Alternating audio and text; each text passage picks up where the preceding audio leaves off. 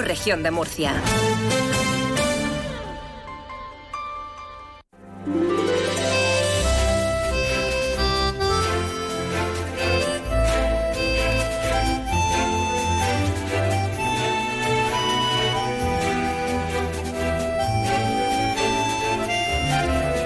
En estos momentos comienza Más de Uno Región de Murcia.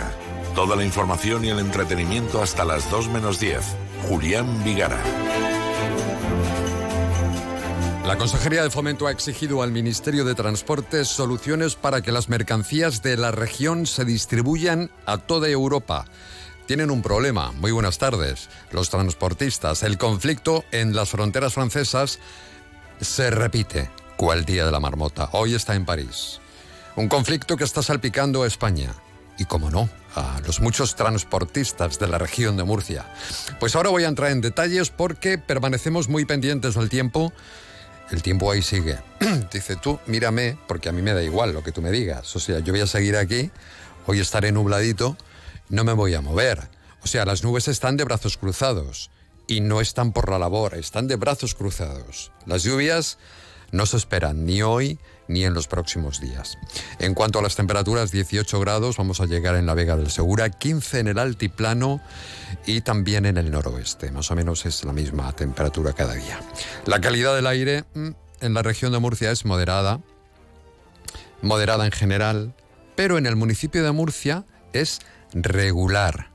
De hecho, la concentración de partículas PM2 eh, es actualmente superior, es cuatro veces superior al valor guía anual de calidad del aire de la Organización Mundial de la Salud. ¿Por qué? Pues según los modelos consultados, se prevé la presencia de masas de aire de origen africano sobre la península ibérica para el día de hoy. Un polvito africano. Bueno, vamos con nuestra portada en esta jornada de martes. Hay que hablar de los agricultores los agricultores, los transportistas, que son muy, muy afectados en esto, porque de hecho, en el conflicto de Francia digo, digo que los agricultores están pensando, están planteando sacar los tractores a la calle, o sea, ya lo que nos quedaba, todos a la calle, a las barricadas. Los máximos responsables nacionales, hablamos de COAC, ASAJA y UPA, se van a reunir hoy y ahí van a decidir si se suman o no a las protestas que están protagonizando los agricultores franceses precedidos por los alemanes. Después mantendrán un encuentro, lo harán con los representantes de los sindicatos agrarios en la región para empezar a perfilar posibles movilizaciones que podrían consistir en una manifestación global que sería en Madrid. De momento UPA no ve necesaria manifestaciones en las distintas comunidades, solo en Madrid, de momento.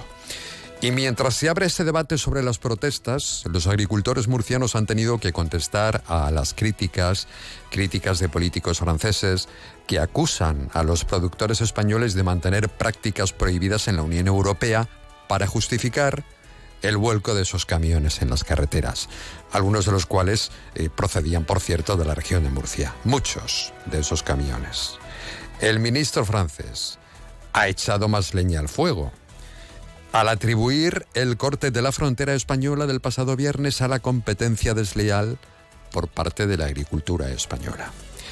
De las reacciones del conflicto, el consejero de Fomento a Infraestructuras, José Manuel Pancorbo, pues no ha tardado en enviar, ha mandado una misiva, una carta al ministro de Transportes y Movilidad, a Óscar Puente, precisamente con motivo de la situación que están viviendo los transportistas de la región en territorio francés. El consejero murciano, ahora lo van a escuchar, ha exigido que se realicen todas las gestiones necesarias con el Ministerio de Asuntos Exteriores y si es necesario con su homólogo francés. Estamos de acuerdo en que los agricultores franceses tienen derecho a manifestarse, pero esto está suponiendo un grave perjuicio para nuestros camioneros. Todos sabemos que la región de Murcia posee la mayor flota de camiones y solo ha encargado de transportar nuestras mercancías al corazón de Europa. Por tanto, en esa carta reclamamos que ponga solución al problema de forma inmediata.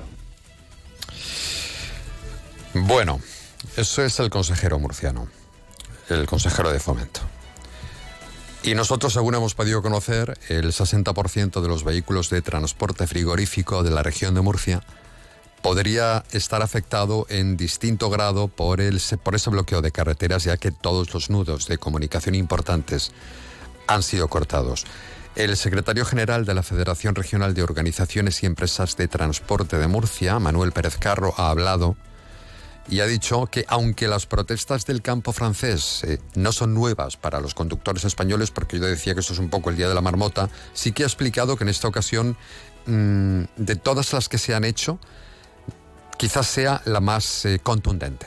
¿Qué es lo que, eh, en qué repercute esto? Bueno, pues si al camión encima le han, le han atacado los, los agricultores y han volcado la mercancía, pues está la pérdida de la mercancía, los daños que han podido producir al propio vehículo eh, los que eh, no han llegado o no llegan a tiempo para hacer las entregas, teniendo en cuenta que son mercancías perecederas en nuestro caso, pues a lo mejor es rechazada la mercancía porque ha, estado, ha llegado eh, más tarde de lo, de lo, que estaba pactado. En fin, hay una serie de complicaciones enormes y, y, que son todo perjuicios. Y como hemos visto tradicionalmente, porque esto no es la primera vez que ocurre, aunque esta sea de lo que nosotros podemos recordar, puede ser la, acción más contundente que, ha habido, porque en otras ocasiones ha habido solamente algún punto de, acceso y se podría eh, desviar los camiones por otro, pero ahora es prácticamente eh, no se puede circular eh, en ningún sentido, ni de abajo arriba ni de arriba abajo en, en Francia. Entonces, la situación es, como digo, complicada y bueno, no sabemos las repercusiones que va a tener.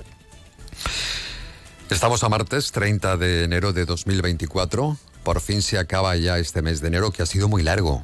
Quiero decirle, por lo menos me decía el otro día Sol, yo creo que el mes de enero mm, tiene 700 o eran 800 días. Le preguntaba, yo me decía, no, no, 800 días. Sí, sí, por lo menos. Porque es que mm, luego ya de, febrero a diciembre ya mm, va, va volado. Pero enero es el mes más largo de todo el año. 800 días tiene por lo menos. 1992, eh, en esa fecha se cumplieron 10 años de gobierno socialista en España con Felipe González como presidente.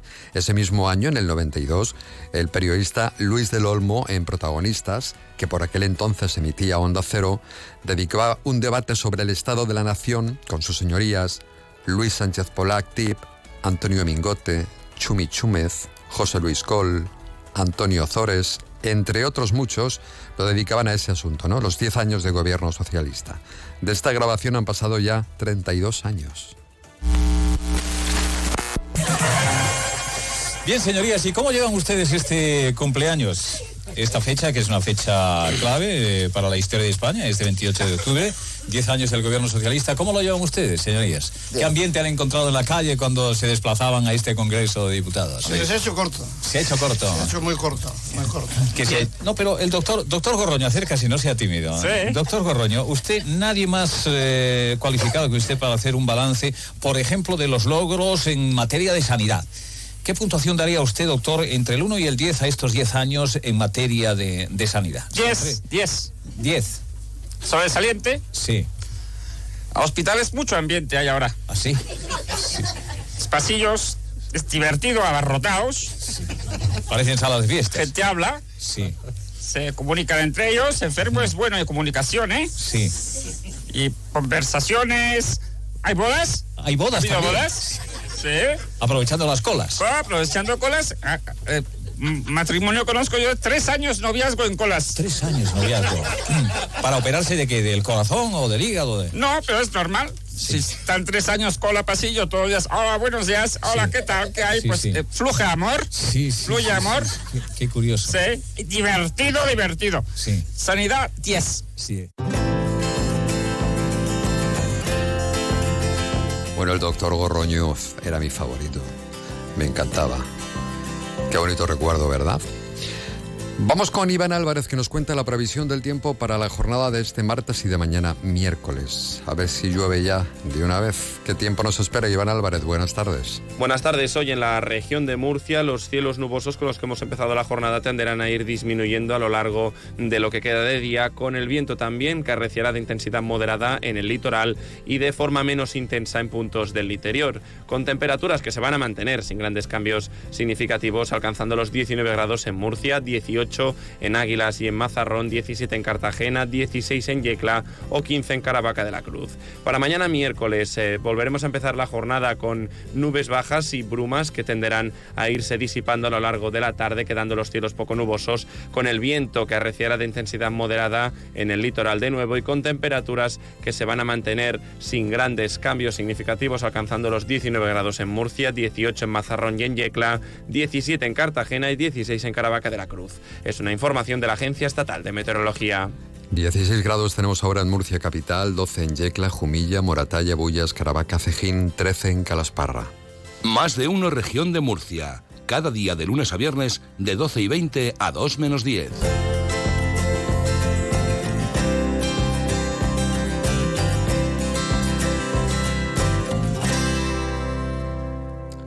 Y en nuestra sección ¿A quién no le va a gustar? queremos recordar a Cómplices. En el año 1988 grababan su primer álbum, Manzanas, así lo titularon.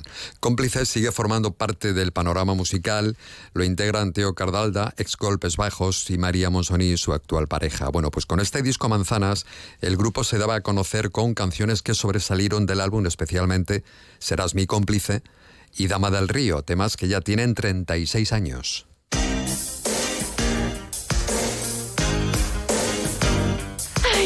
El último hit para ir a Nueva York. Me han dicho que es la locura. Anda, anda, ponlo a ver cómo suena. ¿A quién no le va a gustar? Ni siquiera yo sé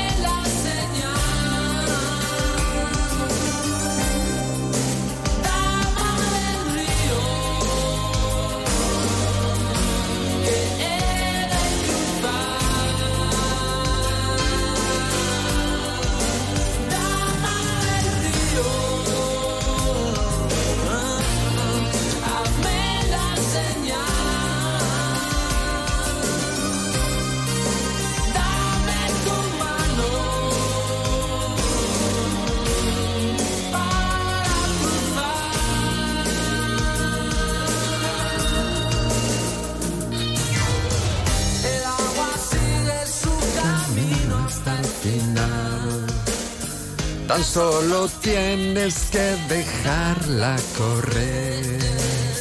Tu vida entera es una gota nada más. Primero es lluvia, luego es espuma en el mar.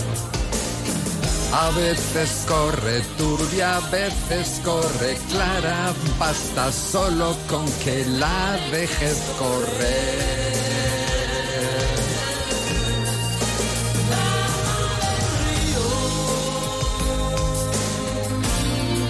Hazme la señal. Es que, Ángel Alonso, ¿qué tal? Buenas tardes. Buenas tardes. Tú no conocías esta canción. Esta canción no, pero vamos, eh, Cómplices es un claro, grupo histórico de, de- de este país nuestro. Pues este fue el primer éxito. ¿Sí? Que tuvo, sí. Y qué bien suena. Sí, genial. Fue el primer álbum. Y otra canción que era Serás mi cómplice, que también viene en este disco. Maravillosa. Gallegos, ¿no? Son gallegos, sí. Ya acaba. Súbela.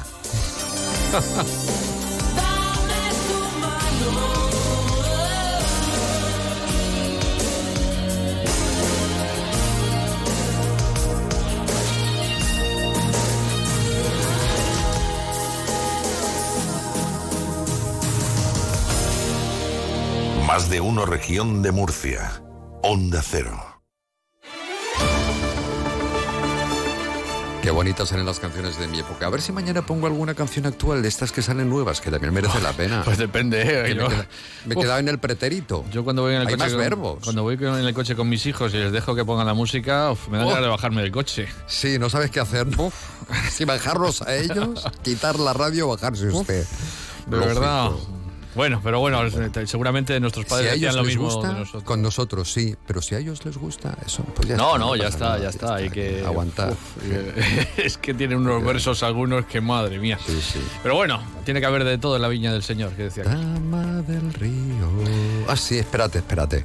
Ángel, ¿qué nos vas a contar hoy en Eso, el que estamos en el tema de las noticias. yo. Venga, el salario medio nominal en la región de Murcia alcanzado al cierre del cuarto trimestre de 2023 los 1.674 euros mensuales. Eh, luego les contaremos más detalles sobre ese tema económico. Hablaremos también de economía porque los economistas de la región no son muy halagüeños respecto al crecimiento de la economía, aunque son algo más optimistas que el pasado año. Hemos estado en la presentación de un informe sobre el barómetro que analiza la idea, lo que piensan eh, los colegiados del Colegio Oficial de Economistas de la región de Murcia, donde también se le ha preguntado, por ejemplo, al presidente sobre el tema de lo de trabajar menos horas, que ya saben que es uno de los objetivos del actual gobierno de España. Bueno, ha dicho el decano del colegio, Ramón Madrid, que está de acuerdo en que hay que trabajar menos horas, pero tenemos pendiente un debate.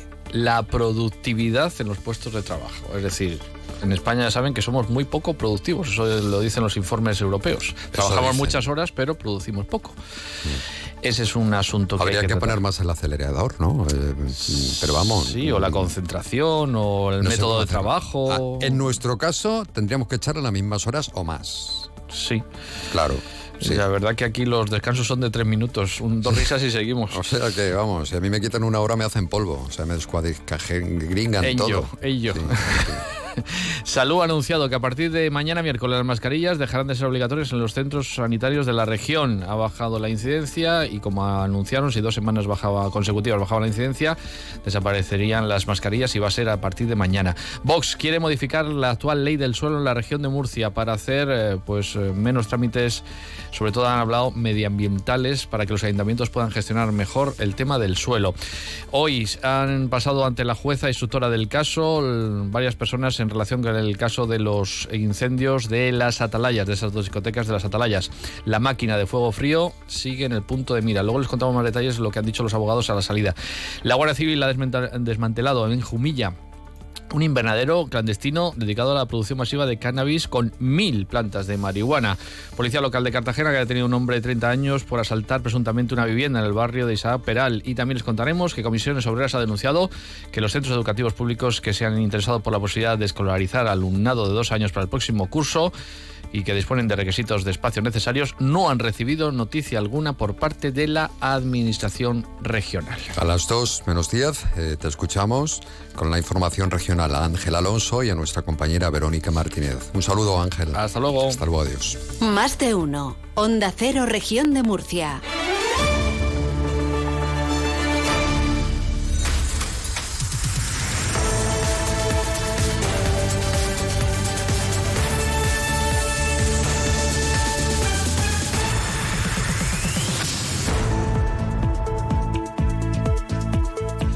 Les parece, vamos a hablar durante unos minutos eh, en Onda Cero del yacimiento de San Esteban tras la reunión que mantenían ayer, lo hacían las tres administraciones, eh, nacional, regional y local, sobre ese asunto. Estamos hablando de un proyecto que se alarga en el tiempo ya, no sé si son tres lustros, pero 14, 15 años debe haber pasado desde que aparecieron esos restos eh, y vamos a conocer en qué situación se encuentra ese proyecto de musealización que ha pasado varias fases y para el que la Administración Nacional eh, también se había implicado ¿no? para financiar ese hallazgo con restos de la Murcia musulmana.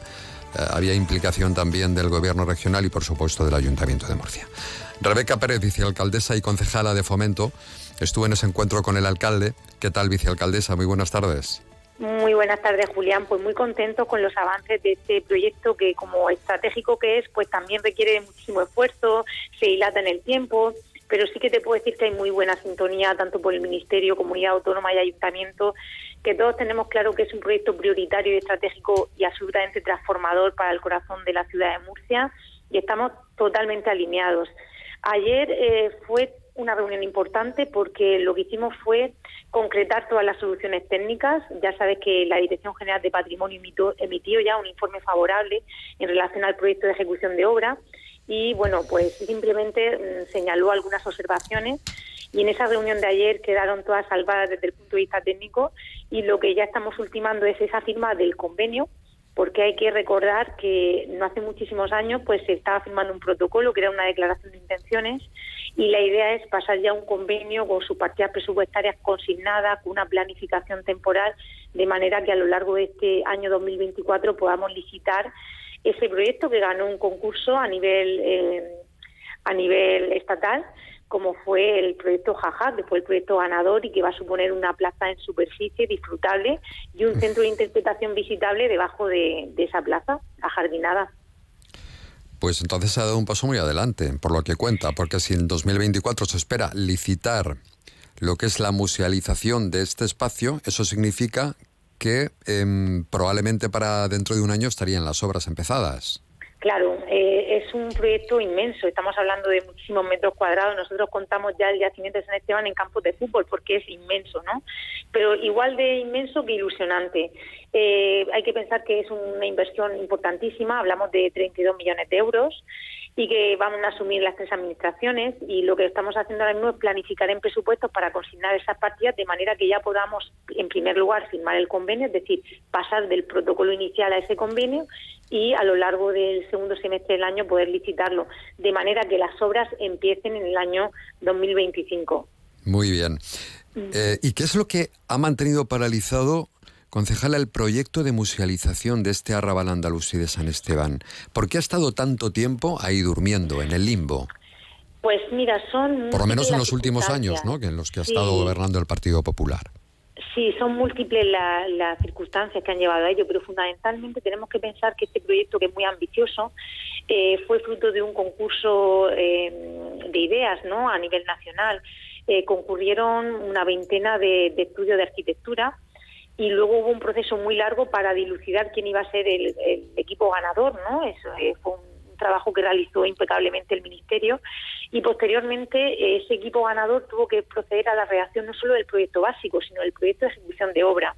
Son proyectos muy complejos, no solo porque hay un centro de interpretación, una plaza en superficie volada, sino que además pues tiene mucha complejidad desde el punto de vista técnico.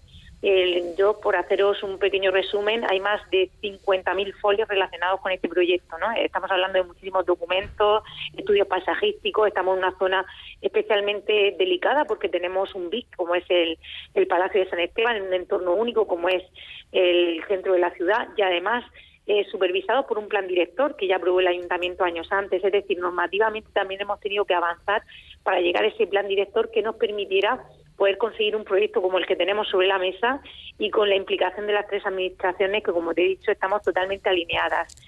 La reunión de ayer es una reunión más de todas las que tenemos. Te puedo decir que prácticamente todas las semanas tenemos reuniones tanto con la Dirección General de Patrimonio como con el Ministerio para avanzar eh, sin descanso en conseguir, en primer lugar, ese convenio que será sin duda alguna el pistoletazo de salida para que las obras de recuperación del arrabal de San Esteban sean una realidad.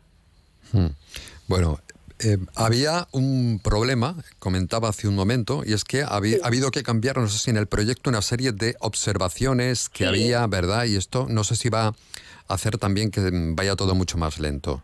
No, en ningún Esa caso. modificación. fíjate, eh, que cuando la, la consejería, es decir, la Dirección General de Patrimonio emite el informe, el informe es eh, claramente favorable, pero hace cinco anotaciones que, por ponerte un ejemplo, para que todo el mundo lo pueda entender, hay un pilar que va está muy cerca, está colocado según los proyectistas, está colocado muy cerca de la torre del oratorio que está conservada en el yacimiento y por lo tanto la, consejería y la dirección general ha estimado bien que se mueva un poquito ese pilar. Es decir, son cuestiones técnicas pero que son fácilmente solventables. De hecho ayer, pues en el, el equipo técnico que estaba tanto de la consejería del ministerio como del ayuntamiento ya buscaron soluciones eh, que se van a plasmar en ese proyecto que ni siquiera suponen un modificado del mismo. Estamos hablando que es un reajuste técnico. Yo creo que habrá muchos a lo largo de la ejecución de las obras y gracias a Dios eh, son cuestiones, observaciones absolutamente salvables a los que le hemos encontrado pues esa solución constructiva que pueda darle solución. O sea que sin problema y el viento viene a favor, o sea que vamos a aprovechar esta oportunidad única. Pues otro paso más que, que, se ha dado que nos parece muy importante esa reunión a tres partes. En otro orden de cosas, déjeme que le pregunte por lo que ha presentado esta mañana, porque sabemos que su concejalía, Fomento, va a actuar en diversas calles, en carriles y en caminos para eh, mejorar la seguridad vial, ¿verdad? Y la accesibilidad a pedanías. Eso ¿En qué es, consiste este, este, este asunto? Pues mira, eh, fundamentalmente nos hemos pasado unos datos muy reveladores de la Dirección General de Tráfico que dice que dos de cada tres accidentes ocurren en vías secundarias. ¿Eso qué quiere decir? Que en muchas ocasiones, ya no solo por el despiste de los conductores, que, que no que, que es una de las causas principales y los motivos de esos accidentes que ocurren en nuestras carreteras, pero también es muy importante el estado en el que se encuentra el asfalto, o sea, el pavimento, la calzada. Por esa razón, lo que hemos hecho es un análisis diagnóstico de aquellos lugares, de aquellas vías estratégicas eh, que conectan unas pedanías con otras, como es la Rambla del Carmen, en la que hemos empezado las obras hoy, eh, donde hemos detectado que habían pues hondones, habían baches, habían irregularidades. Incluso hemos estado en contacto con policía local para ver cuáles son esas ubicaciones donde se registran más accidentes. Y lo que hemos hecho es poner en marcha un plan de renovación asfáltica. Estamos hablando que vamos a renovar 45.200 metros cuadrados de asfalto en el municipio de Murcia, que vamos a dotar de más señalización tanto horizontal como vertical en nuestras pedanías. Y también vamos a redoblar los eh, mecanismos de contención, es decir, las biondas, todos estos mecanismos de seguridad para proteger a los ciclistas o también a los motoristas, de manera que nuestras calles sean muchísimo más seguras y que podamos minimizar pues esos registros de accidentes que tiene policía y que nos ha informado y que por lo tanto han sido los que han motivado este proyecto que como tú bien has dicho cuenta con una financiación que supera los 840.000 euros en, la primera fase. Muy bien, muchísimas gracias, vicealcaldesa y concejala de fomento del Ayuntamiento de Murcia, por atender de la llamada de Onda Cero y por contarnos cuál es la situación del- de los restos del yacimiento de San Esteban y su posterior musealización, que de, pro- de protocolo ha pasado ya a convenio y con total seguridad en 2024 se lleva a cabo la licitación. Muchísimas gracias. Muchísimas Rebeca. gracias y muy buenas tardes a todos. Hasta luego. Y en otra, enseguida saludamos a nuestro próximo invitado. Está con nosotros Luis Gestoso de Vox.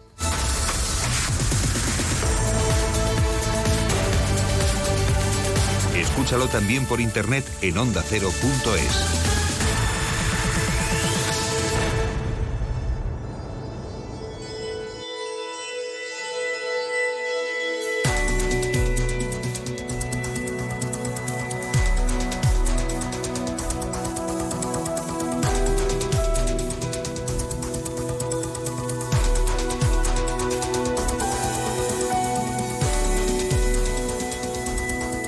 Casas agrietadas, desperfectos. El grupo municipal de Vox en el Ayuntamiento de Murcia ha denunciado, esta mañana lo hacía, la situación de, parece ser, peligro colectivo inminente que existe en la pedanía murciana de San, de San José de la Vega con algunas viviendas. Luis Gestoso, ¿qué tal? Portavoz de Vox en el Ayuntamiento de Murcia, ¿qué tal?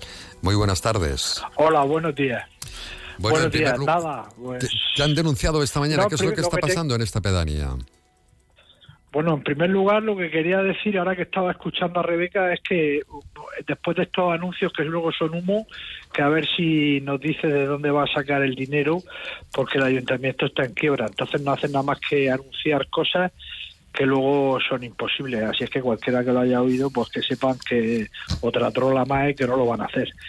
Eh, respecto a lo que estábamos hablando, que es lo importante, que son los problemas de los vecinos, pues decirles que en San José de la Vega, pues en la calle Taller, en la calle Jardín, eh, bueno, en el parque que hay en las inmediaciones, pues se están hundiendo 30 casas y esto la verdad es que creo que es más importante que cualquier eh, golpe de efecto que se quiera dar o cualquier inversión en cualquier cosa, porque hay más de 30 viviendas afectadas que están al borde del colapso, eh, con grietas, cediendo, hay algunas que están ya inclinadas, yo estuve en una la semana pasada mm, que la verdad es que daba pánico estar dentro de ella y hay gente viviendo, se desploman los techos, etcétera, y todo se debe pues a un movimiento de tierra, a un movimiento que se está produciendo en la base de esas casas pues debido al parecer a unas infraestructuras que hay de, de Moasa debajo, pues que no están en condiciones y que parece ser pues que están provocando el hundimiento de las casas. Hasta ahora la respuesta del ayuntamiento pues fue una reunión la semana pasada que fue el concejal Navarro Corchón que no sé cómo está todavía en política y no ha dimitido después de lo de las discotecas y fue allí pues a otra tomadura más de pelo de lo como las que nos tiene acostumbrado el alcalde pues con esos grupos de expertos con el plan de movilidad y ahora aquí le ha prometido hacer un estudio cuando la situación realmente es de emergencia porque están agrietadas las calles están agrietadas más de 30 casas te están cayendo cascotes dentro de las casas hemos aportado vídeos hemos aportado fotos para que lo vean y bueno, pues nada, el alcalde sigue mirando para, para otro lado y ahí fuimos los concejales de Vox a ver la situación y la verdad es dantesca. Luego, pues cuando pase otra vez, pues como pasó por la dejación de funciones, que las discotecas seguían abiertas, pues cuando pase aquí otra barbaridad y se caiga una casa y mate a las personas que hay dentro, o, o aunque no las mate, las deje sin casa, pues entonces se pondrán a muy solemnes y dirán que hay que hacer pues cualquier tipo de cosa. Pero el caso es que preventivamente van siempre a remolque y no hacen nada. Y estas son las cosas en las que creo que un político se tiene que ocupar de los problemas de la gente. Estamos hablando de 30 viviendas, en total las que están afectadas por ese, por ese problema. ¿Y cuánto tiempo llevan Han así? ¿Esto ha sido, esto viene de, de Pues atrás? o? poco, poco a poco, vamos a ver, llevan poco a poco unos cuatro o cinco años eh, y de pronto, pues hace por lo visto cuatro o cinco años, pues empezaron a notar que se hundían y es todo, parece ser que coincide todo con una infraestructura de Moasa que ahora la empresa municipal pues que ahora dice que ellos que ellos no quieren saber nada de eso y que cada palo aguante su vela. Y pues hace cuatro o cinco años que empezó progresivamente pero pero eh, o sea no te estoy hablando de grietitas de estas que te puede salir cuando construyes una casa de asentamiento y tal, porque además las casas esas tienen ya bastante tiempo, tienen 40 años algunas para estar ya más que asentadas. El tema es que pueden meter incluso la mano en algunas de las grietas que hay y yo estuve concretamente en una casa en, en la calle Taller, o sea, que, que te, o sea, te mareaba literalmente dentro de la casa pues porque porque está está inclinada, está en cuesta por dentro de la casa. Pero las viviendas se construyeron después de, de estar esto ahí, el, el- el depósito este de, de Muasa. No, son una, unos alcantarillados que hay, lo que está provocando Ah, eso, vale. y unos entubamientos y tal. Las casas se hicieron, sí, pero se hicieron, estamos hablando de unas casas que se hicieron hace más de 40 años, la mayoría. Entonces, quiero decir que no, y además han estado pagando impuestos, le han dado servicio eh, eh, la empresa municipal, le han estado dando entronques y le han estado dando de todo. Y el, ayuntamiento en esa reunión de la que usted ha hablado, donde aparecieron técnicos y donde supongo que arquitectos también municipales, ¿qué solución han dado a los vecinos? Nada, que van a, que pues lo que hacen siempre que van a hacer un estudio. Eh, O sea, vamos a ver, o sea, te estoy hablando, le, le estoy hablando que se está cayendo mi casa al concejal y él me dice que de parte del alcalde que van a hacer un estudio. Pero eh, usted se cree que eso es manera de funcionar. Y ahora se pone aquí a decir la última chorrada que va a hacer un museo en no sé dónde, como lo del Rey Lobo y todo eso y tal, que no tienen un duro porque han dejado el ayuntamiento en quiebra, pero no ya solo Serrano, Ballesta, la púa que tenemos es del señor Ballesta. Y aquí no hace nada más que anunciar humo porque luego no hace nada como una cosa de moneo que anunció en la catedral y, y no hace nada, es solo humo, no se dejen engañar, pero pero es que ya el tema de los vecinos es que esto ya es una cosa que importa, o sea, estamos hablando de ¿Hay 30 niños que viven en esas viviendas? Bueno, que Sí, sí. Hay niños y también. niños, personas mayores, hay minusválidos y hay de todo. Y, y que estuve, he estado yo con ellos, se han estado los vecinos hoy aquí en la rueda de prensa nuestra, que no son de voz ni son de nada, pero nos han querido acompañar porque ya digo, es que es el Carmel, lo del Carmel de Barcelona, que pasó, si no se acuerda, que sí, que sí, se sí, sí, por el metro, fue por el metro, creo. ¿no? de- por las obras del metro, bueno, pues aquí esto es pues por, por lo mismo, pues por una, una dejación municipal en los servicios y bueno, pues como son 30 viviendas, pues ellos lo hacen todo en función del número de votos y no les preocupan los problemas de la gente, pues como son pocos votos, pues verá usted cómo no hacen nada. Y ya le digo, nosotros nosotros pues luego denunciamos cosas como por ejemplo el estado de la limpieza y tal, y luego va la señora Rebeca como si fuéramos idiotas y se hace una fotico para su periódico de cabecera eh, cortando ahí cuatro hierbas en un sitio muy y enfadado, limpiando ¿eh? cuatro papeles en otro. No, no, es que estoy muy indignado. enfadado. No, no, muy, mucho, mucho, porque es Claro. para estarlo, o sea, ver que hay un gobierno que no tiene sensibilidad ninguna con la gente y que son problemas que Yo afectan a muchas pensaba que personas. había algo de simpatía entre el Partido Popular y Vox, pero ya no, veo no, que no. esto, esto no es cuestión, vamos a ver, vamos a ver, ideológicamente puede tener, ah, puede, hombre, claro que hay alguna simpatía. O sea, hay simpatías, el- pero ustedes esperan hechos, ¿no? No, no, yo espero hechos y por supuesto hay cosas en las que yo estaré de acuerdo y tal, pero es que lo que no puede ser es que los políticos, no, o sea, la- tenemos que tener empatía y ponernos en la piel de la gente. Y lo que no puede ser es que se estén dejando las cosas pues eso, a, a- a que se solucionen solas, mirar para otro lado y tal.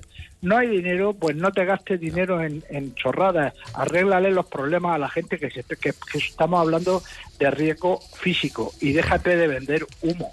Estaremos muy atentos de, de la situación de estas familias, de estas 30 familias, de esas viviendas de eh, San José de la Vega, que ha denunciado el portavoz de Vox, el concejal del Ayuntamiento de Murcia, Luis Gestoso, a quien mandamos un abrazo. Muchísimas gracias, Luis. Bueno, muchas gracias a todos y un abrazo, a, un saludo a los oyentes. Gracias. Muchísimas ¿eh? gracias.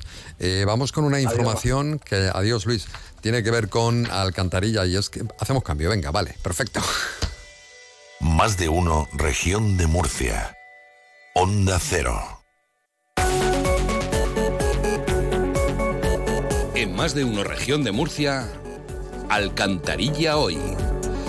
La Consejería de Educación, Formación Profesional y Empleo y el Ayuntamiento de Alcantarilla visibilizan el alto nivel de enseñanza de formación profesional que cuenta este municipio. El consejero Víctor Marín, el alcalde, buen día, han visitado el lugar donde se ha instalado un tótem luminoso con el eslogan Alcantarilla donde la huerta nace, elaborado por estudiantes del Instituto de Educación Secundaria Sange, que da la bienvenida de esta manera al municipio desde la autovía del noroeste.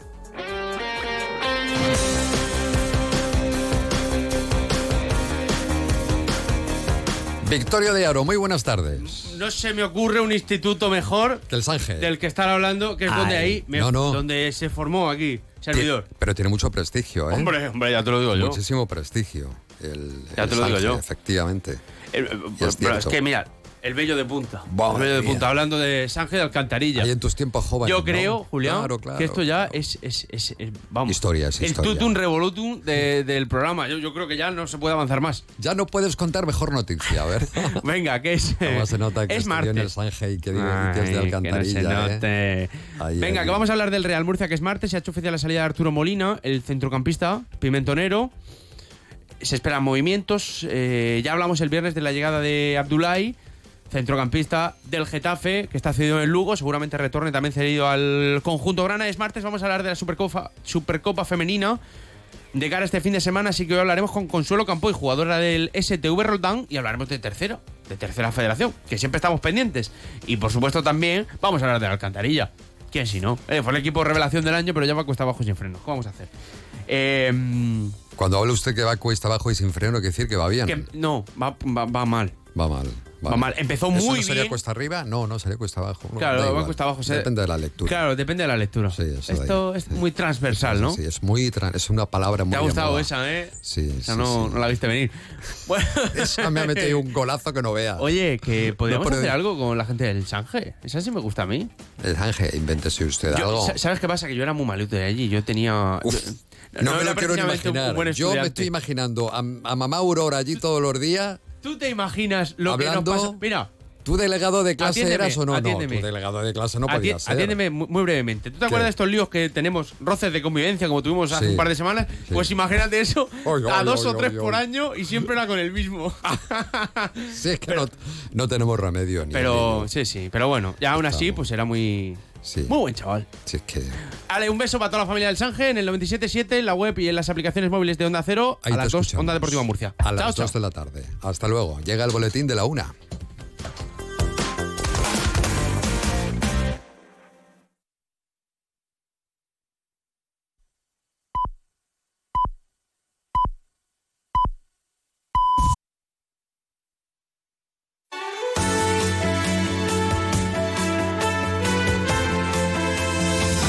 Onda Cero, región de Murcia.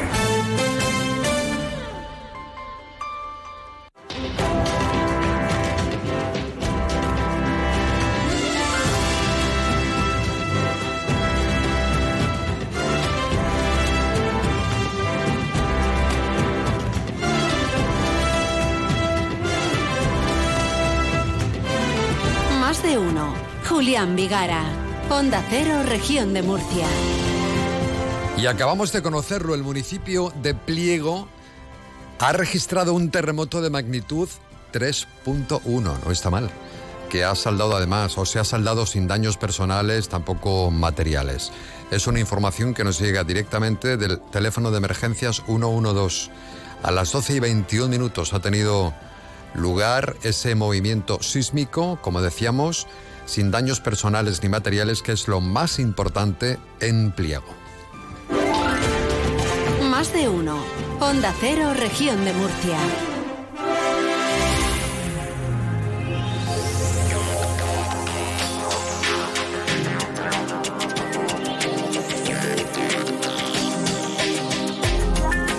Y durante los próximos minutos vamos a hablar de una localidad muy cercana a Murcia. Nos vamos hasta la provincia de Almería y en concreto hasta el municipio de Pulpín, que también ha presentado en Fitur la pasada semana su oferta turística y además es muy importante y queremos destacar la apertura de un museo, el Museo del Meteorito. Además ya conocen ustedes, hemos hablado en otras ocasiones y quizás es lo más conocido de Pulpí, aunque hay otras cosas que visitar, el, su geoda. Vamos a hablar con el concejal de Turismo y Geoda del Ayuntamiento de Pulpí, que es Bautista López. Nos va a dar una vueltecita por esta población. Bautista, concejal, muy buenas tardes. Hola, ¿qué hay? Muy buenas tardes, ¿cómo estamos? Bueno, pues mira, le voy a explicar, concejal. Un compañero había escuchado hablar de la geoda aquí en la redacción. Lleva muy poco tiempo con nosotros. Y le hemos dicho, métete en la web, busca geoda pulpí y dime qué te parece. Y está sorprendido, dice que va a llevarse a los niños para disfrutar de, de la geoda. Eh, bueno, esto es un- algo que ya conocíamos, evidentemente llama mucho la atención porque es algo único, yo creo que, eh, no sé si en el mundo, pero sí en nuestro país. Sí, bueno, eh, está en lo cierto. Es algo único en el mundo porque es una geoda gigante de 8 metros por 2 por 2. Eh, está dentro de una mina, está dentro de Mina Rica, en la, Sierra del Aguilón, en la falda de la Sierra del Aguilón, en el Pilar de Jalavía, en el municipio de Pulpí. Delante está la costa de San Juan de los Terreros, con lo cual pues tiene, tanto al entrar a la mina como para la salida, tiene unas vistas espectaculares eh, de esa magnífica costa de San Juan de los Terreros. Pero una vez que te metes en, la, en Mina Rica, pues vas descubriendo, la gente viene con el reclamo de, de la geoda, algo único, espectacular, y como yo le llamo, es la residencia de Superman cuando viene a Europa. Eh, más o menos para que el oyente se pueda hacer una idea. Eh, pero claro, una vez que empieza la visita, hay un guía que te va haciendo desde que llegas a la esta- eh, bueno a la zona de la, de la explanada donde aparca el coche. Hay un son grupos de 15 personas donde un guía eh, va explicando bueno un poco pues toda la, la, la parte la historia minera de nuestro municipio y de, ese, de, ese- de esa mina en concreto. Entonces, explicando un poquito, va haciendo el recorrido y por un momento eh, dentro de la mina te olvidas que vienes a ver la geoda. Te lo digo, lo digo porque es algo que llama mucho la atención. Eh, es, eh, se llama Mina Rica y por algo se llama, le pusieron así en su día. Eh, una explotación minera del siglo final del siglo XIX, del siglo XX. y bueno, yo creo que al ¿Qué final profundidad tiene, concejal? eh, pues mira, la, la, mm, la geoda está a 60 metros eh, de profundidad, con lo cual, bueno, pues tienes que ir haciendo, bajando. Hay una, eh, la primera galería está a nivel, digamos, de, de la entrada de la bocamina, pero luego sí que tienes que ir bajando una serie de, de escaleras que tenemos preparadas y, y, bueno, la verdad que según habla todo el mundo está muy bien eh, preparado porque O sea, está muy bien adaptado para... eh, adaptado ¿no? para Ajá, todos. sí. para es verdad que hay gente que hay un montacarga en el que se puede bajar o subir eh, para personas que, bueno, tienen movilidad reducida, pero sí que es verdad que, que no, deja de ser una mina, ¿no? Hay que volver a, hay que seguir bajando escaleras para poder bajar al tercer nivel eh, y luego una un poquito más para bajar a donde está ubicada la, la geoda para poder visualizar esa esa maravilla mundial, ¿no? Eh, pero lo que decía, ¿no?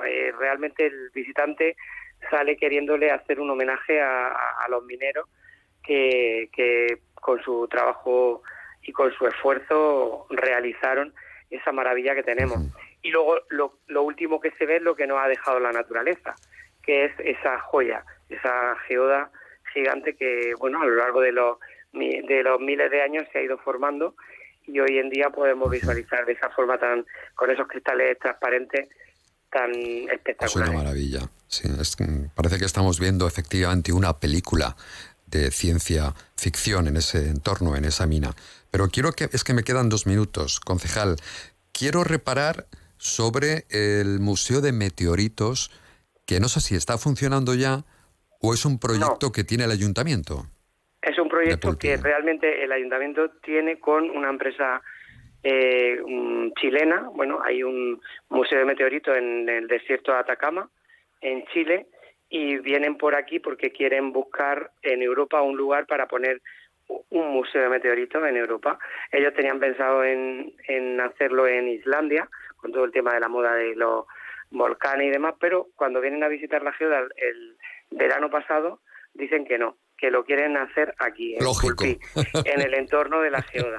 Así que eh, lo hemos presentado en Fitur, eh, han venido esta, mm, bueno, estos socios chilenos y para verano dicen, no lo sabemos si va a ser así, pero quieren tener ese museo de meteoritos donde va a ser como dos cúpulas grandes, una de ellas eh, tendrá un planetario y eh, donde se podrán ver pues meteoritos y un poco algo didáctico acerca de la de la bueno de, de- de este fenómeno de los meteoritos algo que creo que llama muchísimo la atención y, y aprenderemos un poquito más de geología universal eh, porque realmente la geología que tenemos aquí es de la Tierra pero vamos a tener también eh, del universo Bueno, son un cual- destino de vanguardia ahora mismo, ¿eh?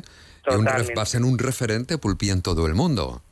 Así es. El- la semana pasada, aprovechando Fitur, estuvimos en el Museo de Ciencias Naturales, donde tienen una sala dedicada a los meteoritos y la verdad que el director de- del museo nos estaba explicando, ilusionado también con, con que vamos a tener en España otro lugar donde los locos y los amantes de los meteoritos van a poder disfrutar y, y los que no tengamos tanta idea vamos a poder aprender Sí. porque va a ser un museo muy didáctico y bueno algo diferente que se une a la gran oferta turística del municipio de Pulpí con esa gran geoda, el castillo de San Juan de los Terreros con esas vistas espectaculares, nuestra costa, el campo de golf que está al lado, la sala de minerales luminiscentes que tenemos mil minerales luminiscentes y también la sala del pintor Pedro Antonio, con lo cual tendremos un montón de, de oferta turística y que se complementa con este museo de meteoritos seguramente a partir de verano.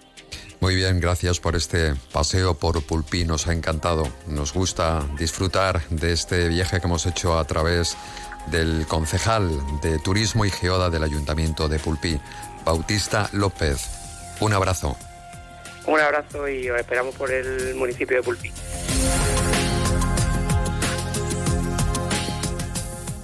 Síguenos en redes sociales. Arroba más de uno Murcia.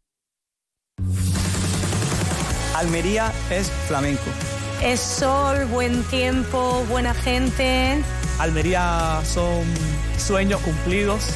Almería es algo especial. Para mí Almería es la entrada al paraíso. Almería, cambia tu perspectiva. Ayuntamiento de Almería. Tengo 20 segundos para contarte que hay lugares donde el tiempo hace de cada minuto una obra maestra, de cada paso un recuerdo y de cada pulso una huella que te marca para siempre. No tengas prisa, respira, disfruta, escucha su latido dormido en cada calle, en cada campana, guardando el eco de la eternidad como un tesoro. Tic-tac, tiempo. Lorca, donde el tiempo es oro. lorcaturismo.es Más de uno, región de Murcia.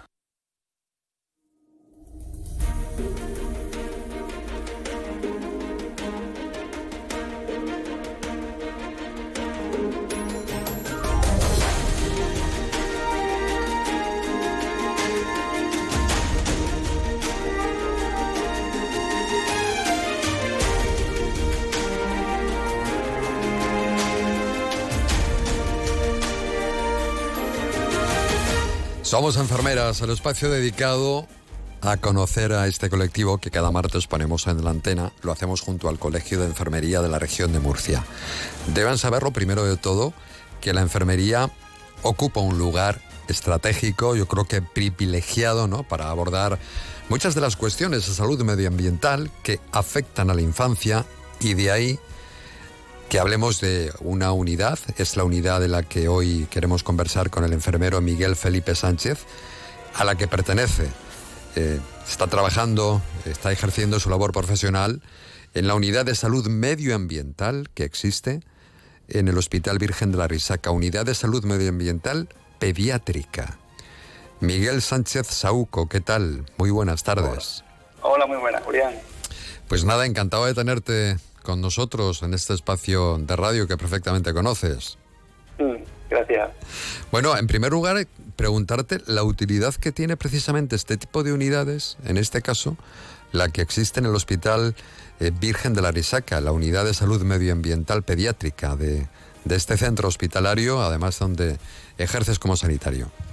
Pues bueno, eh, las unidades de salud medioambiental son unidades clínicas que están ubicadas en departamentos materno-infantiles, donde pediatras y enfermeras trabajan con otras disciplinas médicas, como puede ser pues, ginecología, obstetricia, con atención primaria, con, con, psiquiatría, eh, así como no sanitaria, como puede ser con profesores, con arquitectos o con, otro, con otros profesionales, con el fin de mm, reconocer, evaluar, tratar y prevenir enfermedades que están con el medio ambiente.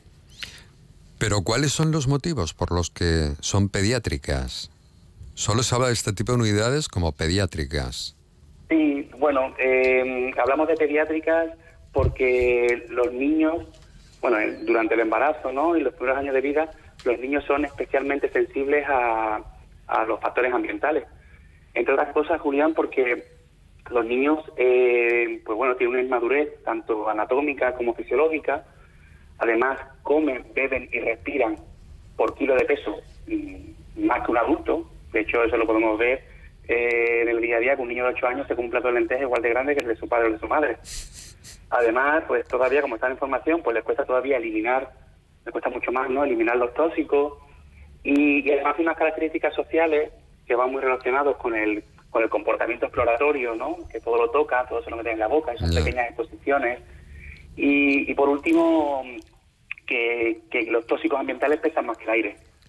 Entonces, a un metro del suelo, que es donde ellos juegan y donde, donde están la mayoría del tiempo, hay concentraciones más altas de tóxicos que, que en, el, en el mundo en el que nosotros estamos, ¿no? A un metro y medio del suelo.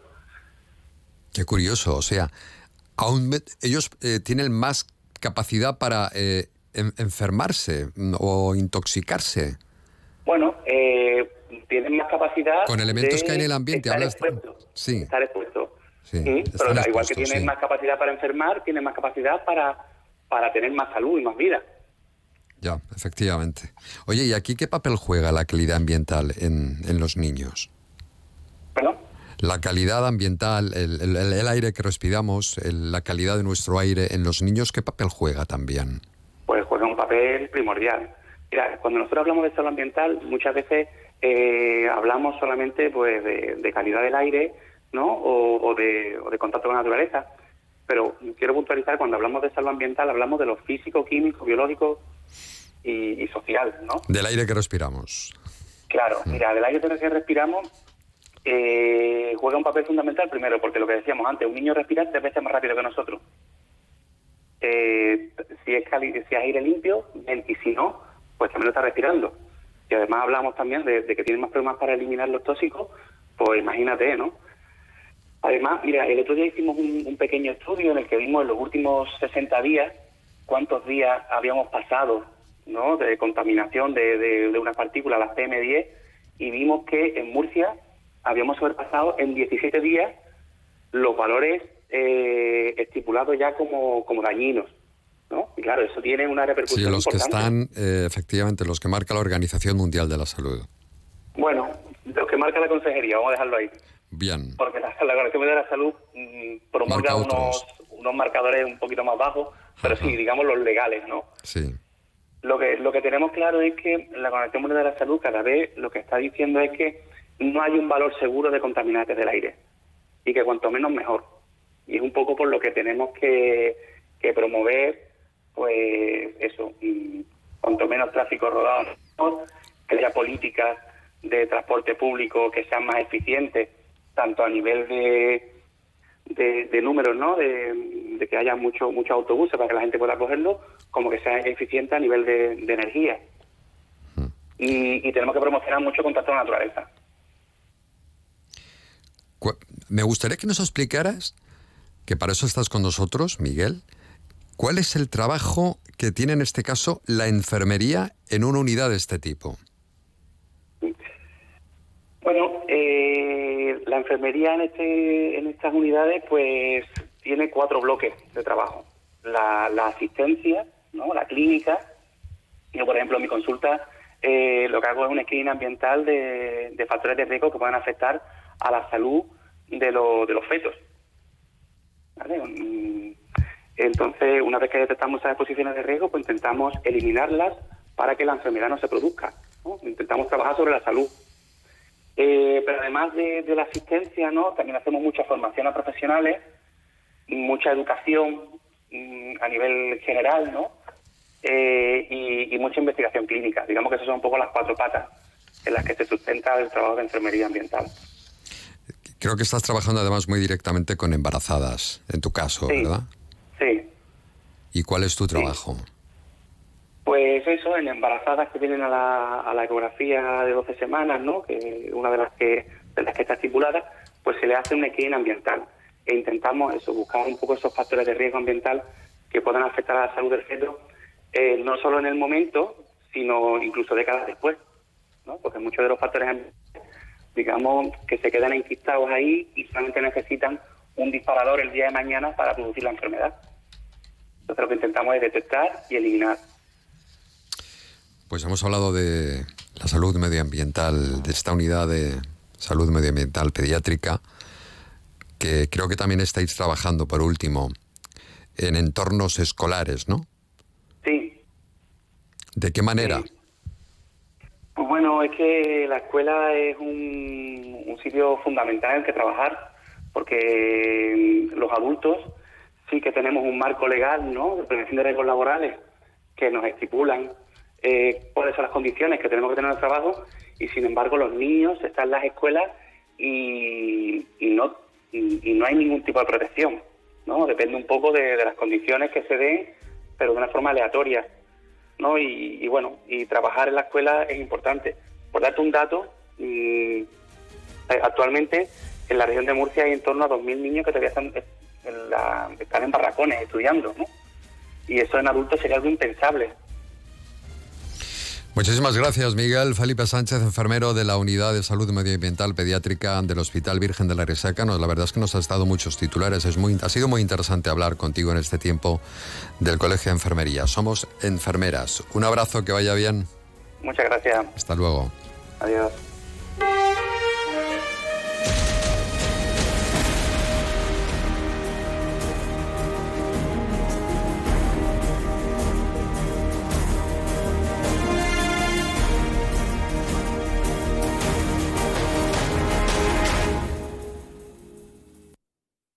De lunes a viernes de 12 y 20 a 2 menos 10, más de uno región de Murcia. Escucha también el podcast en la app de Onda Cero o en la web ondacero.es barra Murcia.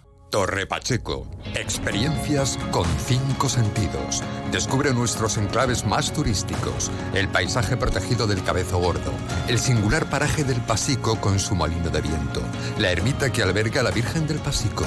La Ruta Verde. Los atardeceres con encanto. Y el Festival de Cante Flamenco de Loferro. Torre Pacheco. Experiencias con cinco sentidos. Ayuntamiento de Torre Pacheco. HLA La Vega. El hospital privado más moderno y con mayor capacidad de la región de Murcia. Premiado como el mejor hospital privado de España Top 20 A su gestión hospitalaria global en la categoría de especialidades de referencia. y los mejores profesionales para el tratamiento de todo tipo de enfermedades y patologías. Hospital HLA La Vega. Sumamos salud.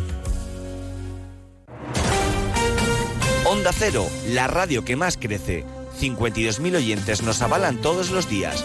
Onda Cero Murcia.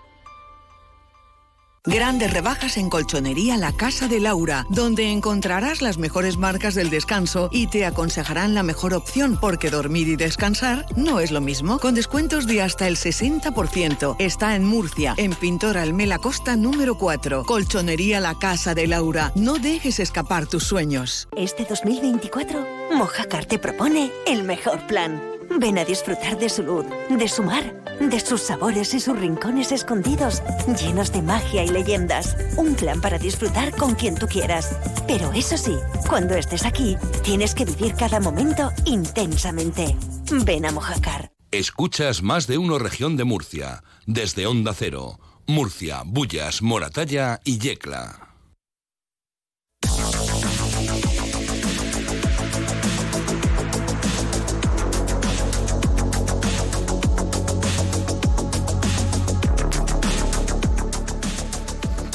Vamos con nuestro siguiente argumento que tiene que ver con la cultura y remataremos este espacio de radio con Estoy en Rita con Lola de la Cruz, que han hecho una creatividad más chula de Lola de la Cruz para Instagram y redes sociales más bonita. La he visto muy bonita, me ha encantado, sí.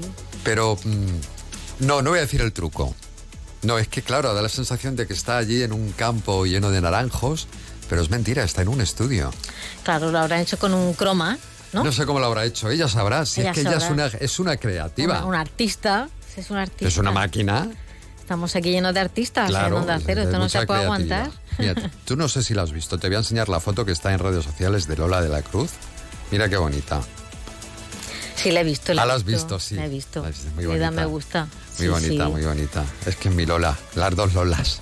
Si es que la Lolas tenemos mucho arte. Por donde se nos Hombre, mire, esto es así. Lo, lo llevamos en el nombre ya puesto. Y luego hay un apellido que se llama Vallabriga. Esto ya es la, el totum revolutum. Ana Vallabriga va a formar parte de un primer proyecto, de un ciclo que organiza Caja Murcia, que coordina nuestra amiga, compañera, colaboradora Lola Gracia. Va a ser mañana día 31 este ciclo. Eso es.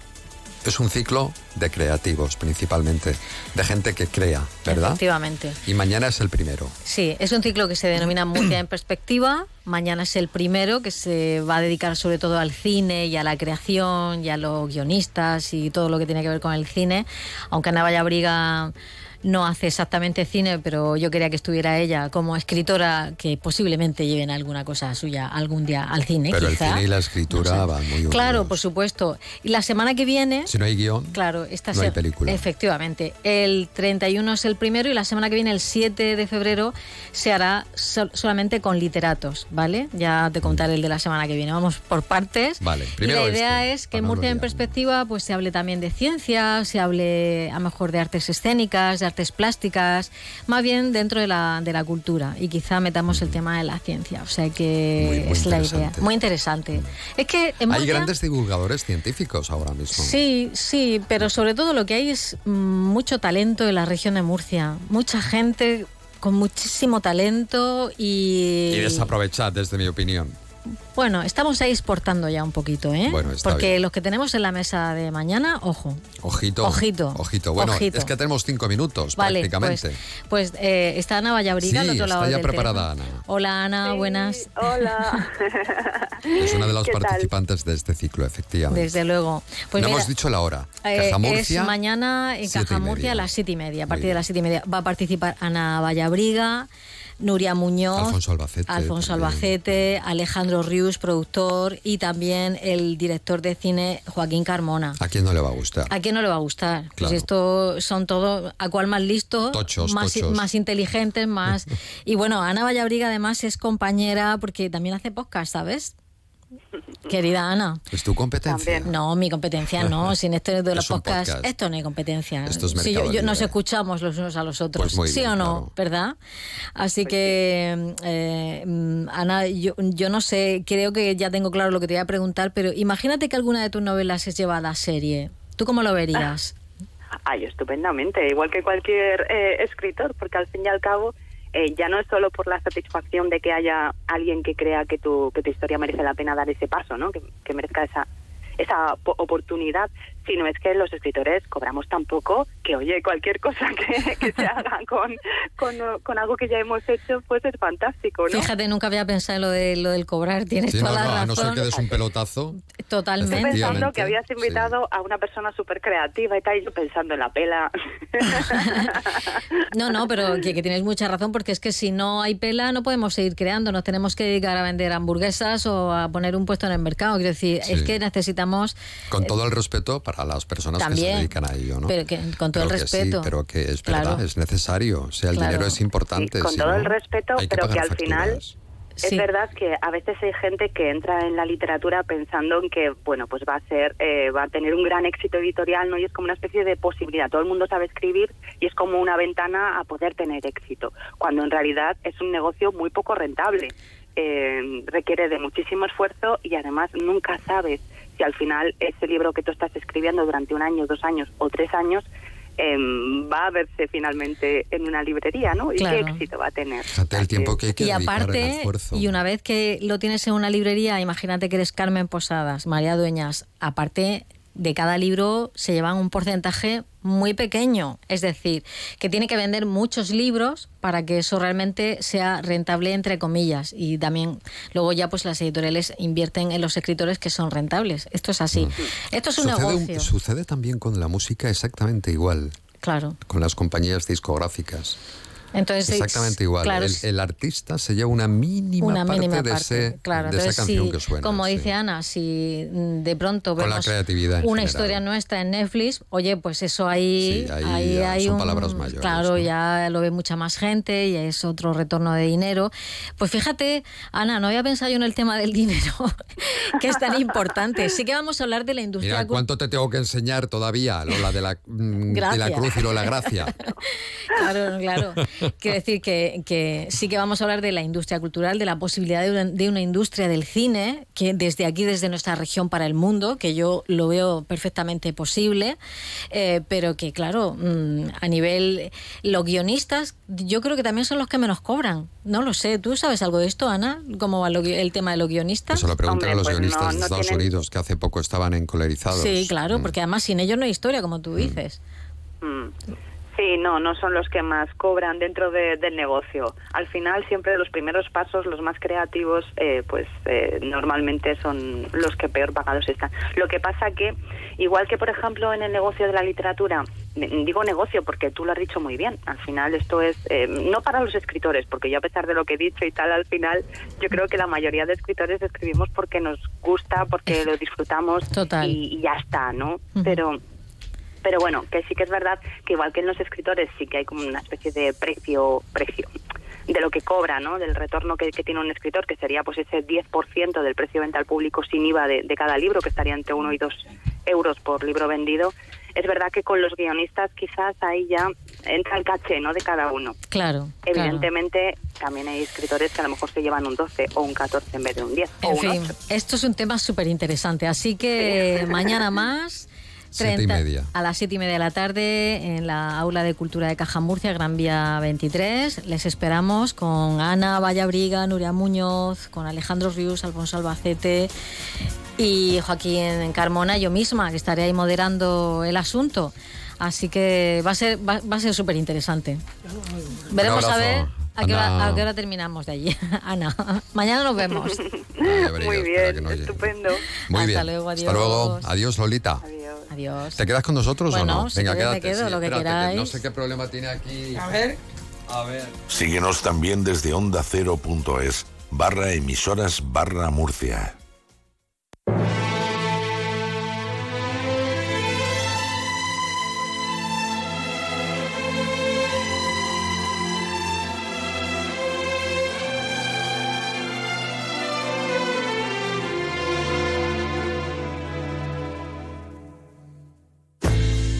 Onda Cero, región de Murcia, estoy en Rita.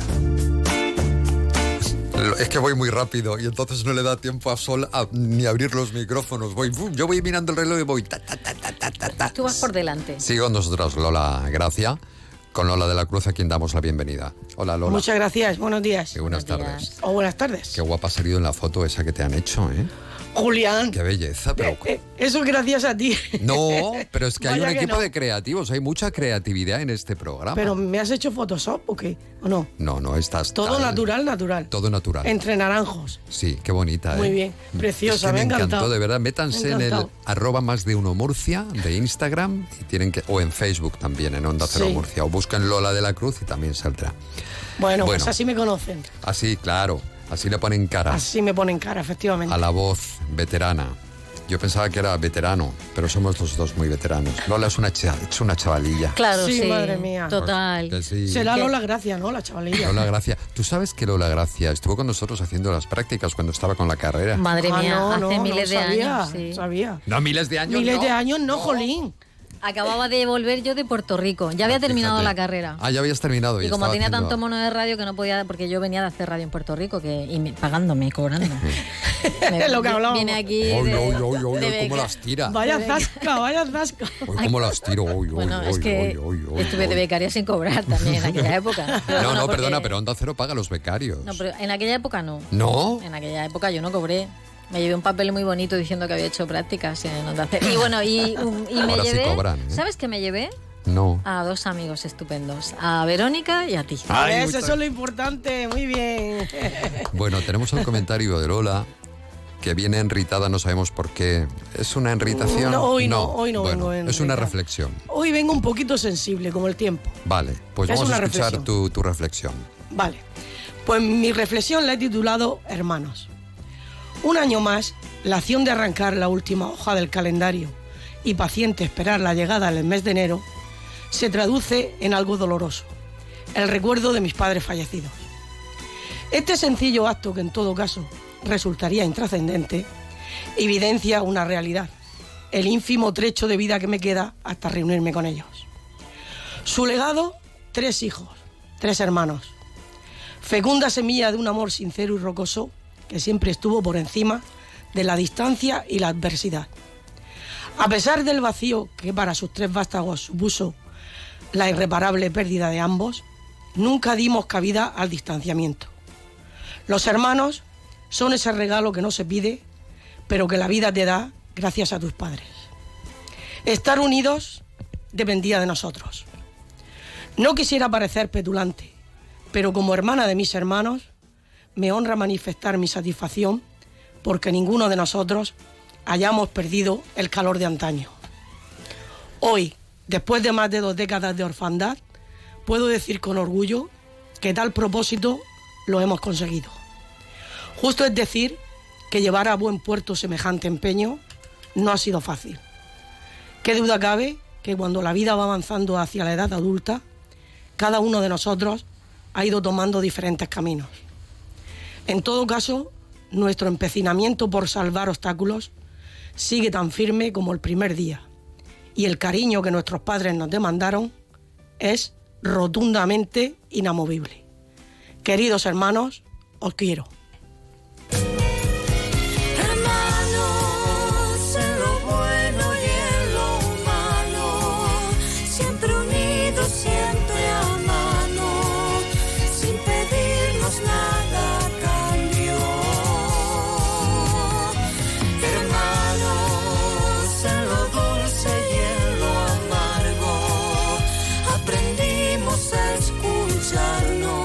Sí, no es fácil. Y esto es la realidad, lamentablemente es así. Es. Hay, los padres unen, Unen a los hijos. en Navidad, tal, no sé, aunque cada uno viva en lugares diferentes, ¿no? Pero una vez que ya los padres no están, porque esto es ley de vida, efectivamente, quizá Cada uno toma su camino. empieza. Y luego ya si está- nos metemos en el asunto de, las, de los enfados por las reparticiones, Bueno, eso bueno, ya bueno, vamos, bueno, bueno. Las herencias son lo que Eso. normalmente distancia a los hermanos. ¿verdad?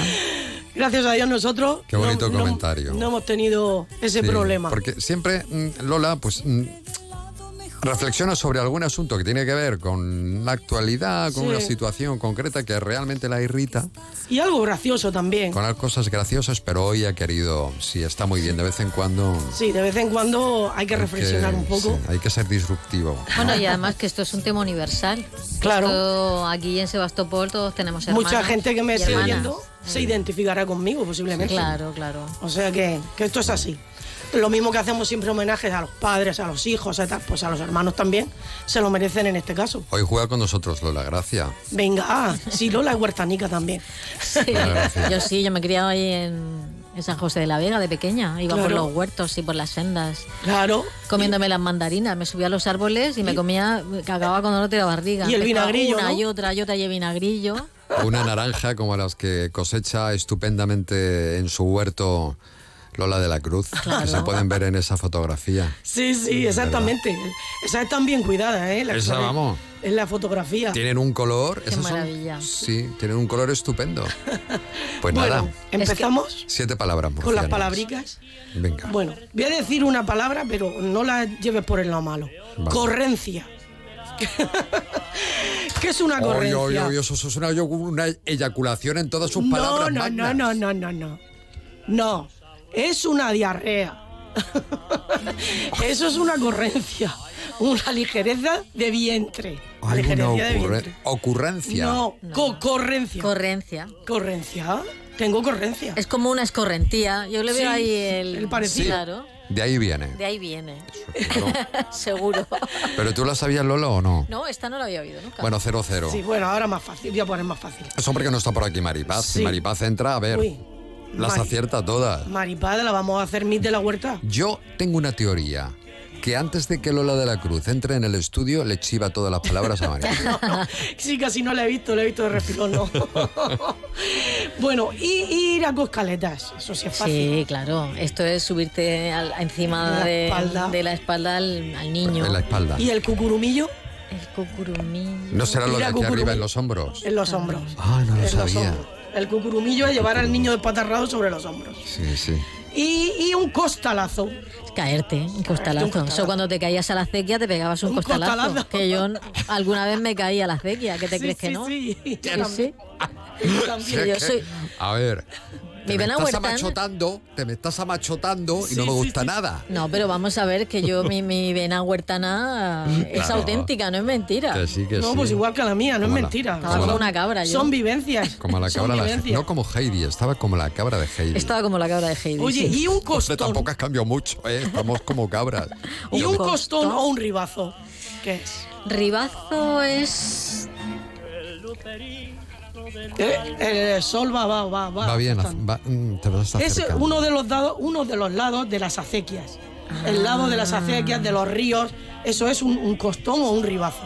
Y hay un, un refrán que dice: Eres más gandul que San Onofre, que se acostó en un ribazo y lo atravesó la junza. La junza, ¿sabes lo que es? No. La hierba. Lo que, lo que crece salvaje en las orillas de las acequias. Las malas hierbas. Era, sí, las malas hierbas. Era tan, tan, tan gandul que se acostó en un ribazo y lo atravesó la junza. Seguramente por no moverse. Los escuagarzos, que dicen en mi pueblo. Escuagarzos. Pues yo Eso sé. que es también la hierba. Las malas hierbas. Ah, Ahí te vas a sacar ahí en los escuagarzos. Escuagarzos. No lo he oído en mi vida esa palabra. Julián, tú deberías de traer también un vocabulario. con- Yo tendría que traerme a mi madre Un día aquí. trátela a la madre, claro. Tráetela y no lo pasamos pipa. Porque claro, y si yo, esto, el momento fresco, verano, en el parque del pueblo, allí, con Madre las vecinas, las- esas tertulias, si una dice escuagarzo, otra dice otro disparate, eso es una cosa maravillosa. Un día la voy a grabar y lo voy a emitir aquí. Sí, sí, sí, sí. Porque vamos, levantamos la audiencia en peso. además. Sería chulo, ¿eh? Sería chulo. Porque cada uno tenemos nuestra, nuestras Luego hay que traducirlo, eso. Sí, claro. que traducirlo. Pero tú, de muchas palabras de las que yo digo, tú me las traduces porque las has oído allí. Sí, porque también. O muy parecidas. Muy parecidas. sí. Muy parecidas.